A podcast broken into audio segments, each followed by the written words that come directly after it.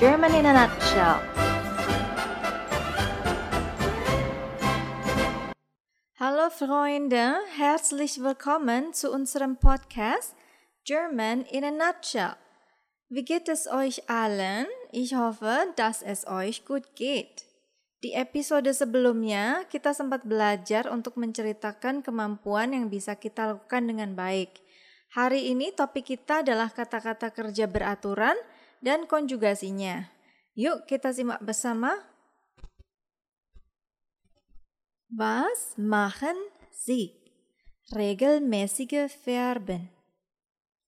Sebelum kita mulai, perlu teman-teman ketahui bahwa dalam bahasa Jerman, kita ada dua jenis kata kerja, yaitu kata kerja beraturan dan kata kerja tidak beraturan. Hari ini kita akan fokus untuk belajar yang pertama dulu ya.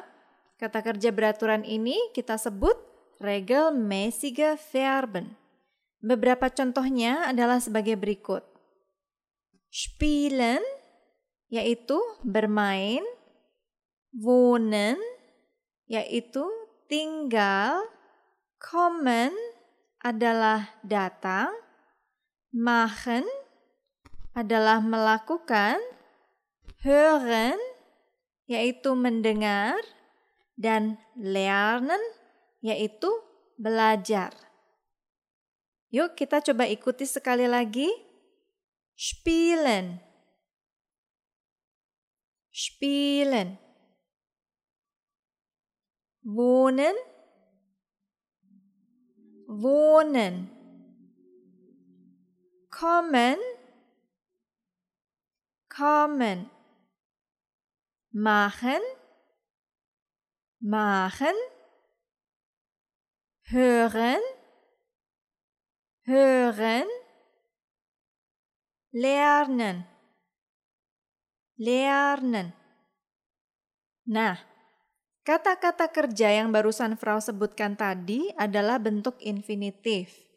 Bentuk ini adalah bentuk kata kerja murni yang belum dikonjugasikan atau diubah menurut subjeknya. Infinitif sendiri terdiri dari kata dasar dan huruf akhiran. Untuk jenis kata kerja beraturan, huruf akhiran tersebut adalah en. Contoh, spielen, kata dasar adalah spiel. Huruf akhiran adalah en atau n. Spielen. Wohnen, kata dasar adalah wohn. Huruf akhiran adalah n atau en. Kommen, kata dasarnya adalah kom huruf akhiran adalah n atau en. Machen kata dasar adalah mach, huruf akhirannya adalah n atau en. Dan begitu seterusnya. Seperti Frau sempat sebutkan tadi, infinitif ini akan berubah atau dikonjugasikan menurut subjeknya. Dan bagian kata yang perlu diubah adalah huruf akhirannya. Frau akan beri contoh dengan menggunakan personal pronomen sebagai subjek. Topik personal pronomen sudah sempat Frau bahas ya di episode sebelumnya. Teman-teman bisa dengarkan dan ikuti Frau juga. Ich wohne untuk pronomen ich huruf akhiran en dihilangkan dan diganti dengan huruf e. Wohne. Du wohnst untuk pronomen du, huruf akhirannya diubah dengan huruf st menjadi wohnst, er, sie, es, wohnt, pronomen er, sie, es, huruf akhiran diubah dengan t menjadi wohnt. Wir wohnen. Pronomen jamak wir ini tidak mengalami perubahan dan tetap diakhiri dengan en. Wohnen. Ihr wohnt, pronomen jamak ihr mengalami perubahan seperti RCS dengan akhiran T menjadi wohnt. Sie wohnen Pronomen bentuk formal dan jamak si tidak mengalami perubahan, tetap menjadi wohnen. Yuk kita lihat bentuk konjugasi kata kerja lainnya. Dengarkan dan ikuti Frau ya. Ich spiele, saya bermain. Ich spiele. Du spielst, kamu bermain. Du spielst. Er, sie, es spielt, dia bermain. Er, sie, es spielt. Wir spielen, kami bermain. Wir spielen. Ihr spielt. Kalian bermain. Ihr spielt. Sie spielen. Anda dan mereka bermain.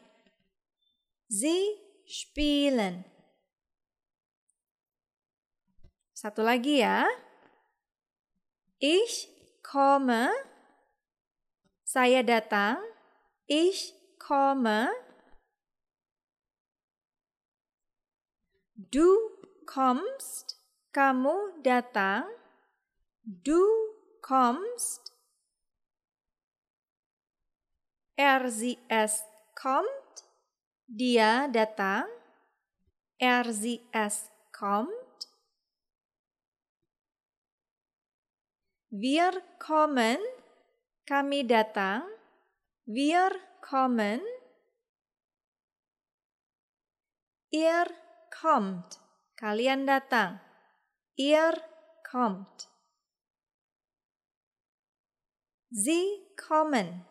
Anda atau mereka datang. Sie kommen. Bagaimana teman-teman? Sudah jelas? Episode ini boleh didengarkan kembali ya untuk mengulang huruf-huruf akhiran tadi untuk setiap subjeknya. Nah, kita masih ada kata kerja yang belum dikonjugasikan seperti machen, hören, dan lernen. Coba teman-teman konjugasikan dan tulis di buku catatan ya. Setelah itu silahkan share hasilnya ke halaman Instagram kami di at German in a nutshell underscore. Sekian dulu ya dari Frau minggu ini. Semoga apa yang Frau bagikan hari ini bisa berguna buat kalian semua. Terima kasih sudah belajar bersama Frau. Minggu depan kita akan bahas topik-topik lainnya yang pasti seru banget.